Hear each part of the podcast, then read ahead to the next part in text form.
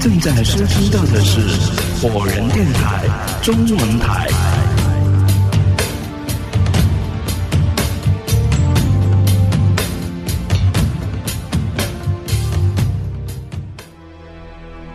难不成海博要害我？也不对啊，他要害我的话，早就动手了，为何要等到现在呢？权衡利弊之后，我还是选择对海博说实话。我说：“海波，曾经有人告诫过我，驾驶座千万不能打开，里面的东西我也不能看，如果看了就会死。”海波哈哈一笑，说：“谁告诉你的？”我说：“一个西装男子。”海波点头，说：“他说的不错，驾驶座下边的东西，如果你打开看了，必死无疑。”我瞪着眼珠子说：“那你这不是扯淡吗？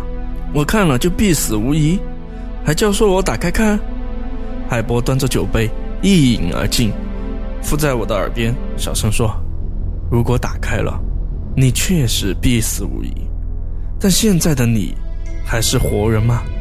说完，海波稍有深意地拍了拍我的胸口，然后继续倒酒，继续喝酒。就像什么话都没有说过一样，我浑身一软，差点儿就倒在地上。他故意拍拍我的胸口，不就是在暗示我，他知道我的心脏没了？海波到底是什么人？见我脸上惊讶不已，海波喝了一口小酒，说：“我不会说什么让你相信我的话了，因为老子上一次吃过你的亏，你小子。”还敢拿板砖砸我！这一次你爱信不信？我要说的是，我完全可以不用管你，让你随便死去。我尴尬地说：“海波，您别这么说，我上一次不是被人蛊惑了吗？幸好您及时找到了我，不然我就没命了。”想到这里，我忽然将事情联系到了一起。第一次我差点被兰博基尼撞死的时候。海博莫名其妙地找到了我，然后把我救了。第二次，我应该是被蛊惑了心智，差点喝下农药而死。在紧急关头，海波还是莫名其妙地找到了我，然后又把我救了。海波救了我，这是真的。但他怎么每次都能准确地找到我？难不成是在我身上动了什么手脚？又或者是他确实是个高人？又跟海波聊了几句。海波想劝我喝两口，但我坚持说今晚就要开车，不能喝酒。晚上回到房子店客运总站的时候，陈伟的脸色不是很好，毕竟我请了三天假。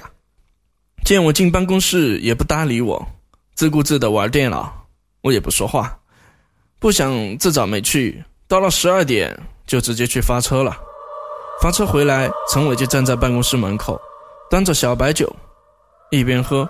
一边抽烟，见我从车上下来后，说：“小刘，明天去中心医院体检一下。”我说：“怎么突然让我体检了呢？”陈伟回身，在办公室拿出了一张资料表递给我，说：“上头规定必须体检，到时候，到时候跟我一起去也行，我开车带你。”我说：“行，那就坐你的车去吧。”陈伟怔了一下。也没想到我答应的这么爽快。第二天清晨，我和陈伟都没吃饭，空腹开车去中心医院体检，交了钱，排着队。陈伟忽然对我说：“我肚子疼，你先排着，我一会儿就过来。”陈伟这一趟厕所整整去了半个小时，也仍没见他回来，我就纳闷了，掉茅坑里了。等我抽完了血，验完了别的，陈伟这才姗姗来迟。捂着肚子，满脸铁青。我说：“趁这会人少，你赶紧去吧。”陈伟从兜里掏出一百块，递给我说：“小刘，帮我买包烟去，别在这附近买啊，都是假烟。去八一路那个家乐福买。”我接过了钱，陈伟继续排队。当我走出了医院的时候，我就纳闷了：买一包烟而已，用得着让我跑到几里外的八一路？这附近的烟店不少啊，有些规模的确还挺大，怎么可能到处都是卖假烟的？谁也没这么大的胆子。刚走出医院的门，我一怔，猛地拍下脑袋，心说自己真是笨啊，连买什么烟都没问呢。我这就折回，重新走向体检中心。到了体检中心一看，陈伟正站在队伍的最后边，很是耐心地排着队。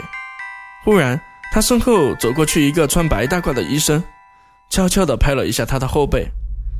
陈伟转身，跟着那个白大褂医生离开了。咦，怎么走了？不体检了吗？我赶紧朝着陈伟的方向追去，眼睁睁地看着陈伟跟那个医生走进了一间会诊室。我心想，赶紧追上去问问陈伟，看他抽什么烟。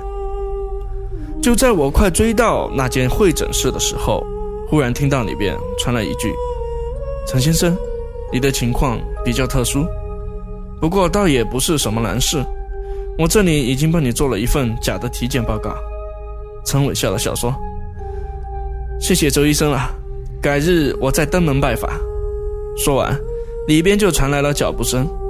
看样子陈伟是准备出来了。我一怔。赶紧装作什么都没听见的样子，但会诊室里又传来了一句：“不过陈先生，你能不能告诉我，为什么抽不出你的血液？”一听这话，我眼珠子瞪着，满脸难以置信：“抽不出血液？我虽然不是什么医生，但对这个多少也懂点。一般来说，抽不出血液，那只能说明针头没有扎进血孔里，扎进了肌肉组织里。”那当然就抽不出血液了，可这是市中心医院，三级甲等，怎么可能会有这么差的水平呢？就算是实习的，也不可能扎不进血管吧？一次扎不进，两次呢？三次呢？周医生，我的事情希望你不要多问，反正好处是少不了你的，仅仅是做一份假的体检报告而已，这不算什么大事吧？陈伟的语气有些不愉快。周医生说：“那是当然。”只不过你每次体检都让我给你做假报告，如果你身上真的携带恶性传染病毒，那可就是我的失职了。陈伟笑着说：“你看我的样子，像是有艾滋吗？”周医生说：“那倒不像，但我想不明白为什么抽不出你的血液，就好像你的身体内根本就没有血液。”陈伟说：“这个事你就不要操心了，反正好处是少不了你的。我走了。”说完，会诊室里再次传来脚步声。我已经转头四看，我已经没处可躲了。眼看陈伟就要拉开房门，就能看见我。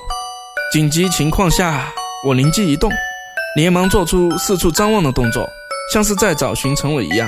门拉开了，陈伟拿着体检报告出来了，第一眼就看到了我。小刘，你咋在这儿？买完烟了？陈伟有些惊讶。我说，不是。我刚走出医院大门，想起来还没问你要买什么牌子的烟呢，这就回来了。正巧看到你往这边来，也不知道你进了哪个房间。没等陈伟说话，我又立马补了一句：“陈哥，这么快就体检完了？”陈伟刻意的隐藏了一下体检报告，笑着说：“嗯，抽个血而已，挺快的。”回去的路上，陈伟一言不发。路过八一路那家家乐福超市的时候。他也没让我下车买烟，我把钱还给了他。回到房子店总站，便一头钻进了宿舍里。看来我以前的猜想完全没错，我一直把陈伟置身事外了。先不说他是人是鬼，至少他的身上一定藏着很多秘密，或许是大秘密。但有一件事情我想不明白：如果一个正常人，那针管怎么会抽不出血液？在针头扎进血管里边的情况下，如果还没抽出血液，那只能说明他身体里一定没有鲜血。我不由得想起了海博说的话：想辨别一个人究竟是人是鬼，捅他一刀，如果流血是人，如果不流血是鬼。身上忽然冒出一股无名的寒意，难不成我一直都没在意过的陈伟，才是真正的鬼？才是幕后操纵一切的那个鬼。若不然，护士为何测不出他的鲜血呢？我忽然脑子一震，想到了一个惊天的杀人计划。这条惊天的连环杀人计划，完全可以把这几任死去的司机，以及十四路公交车的有关人联系在一起。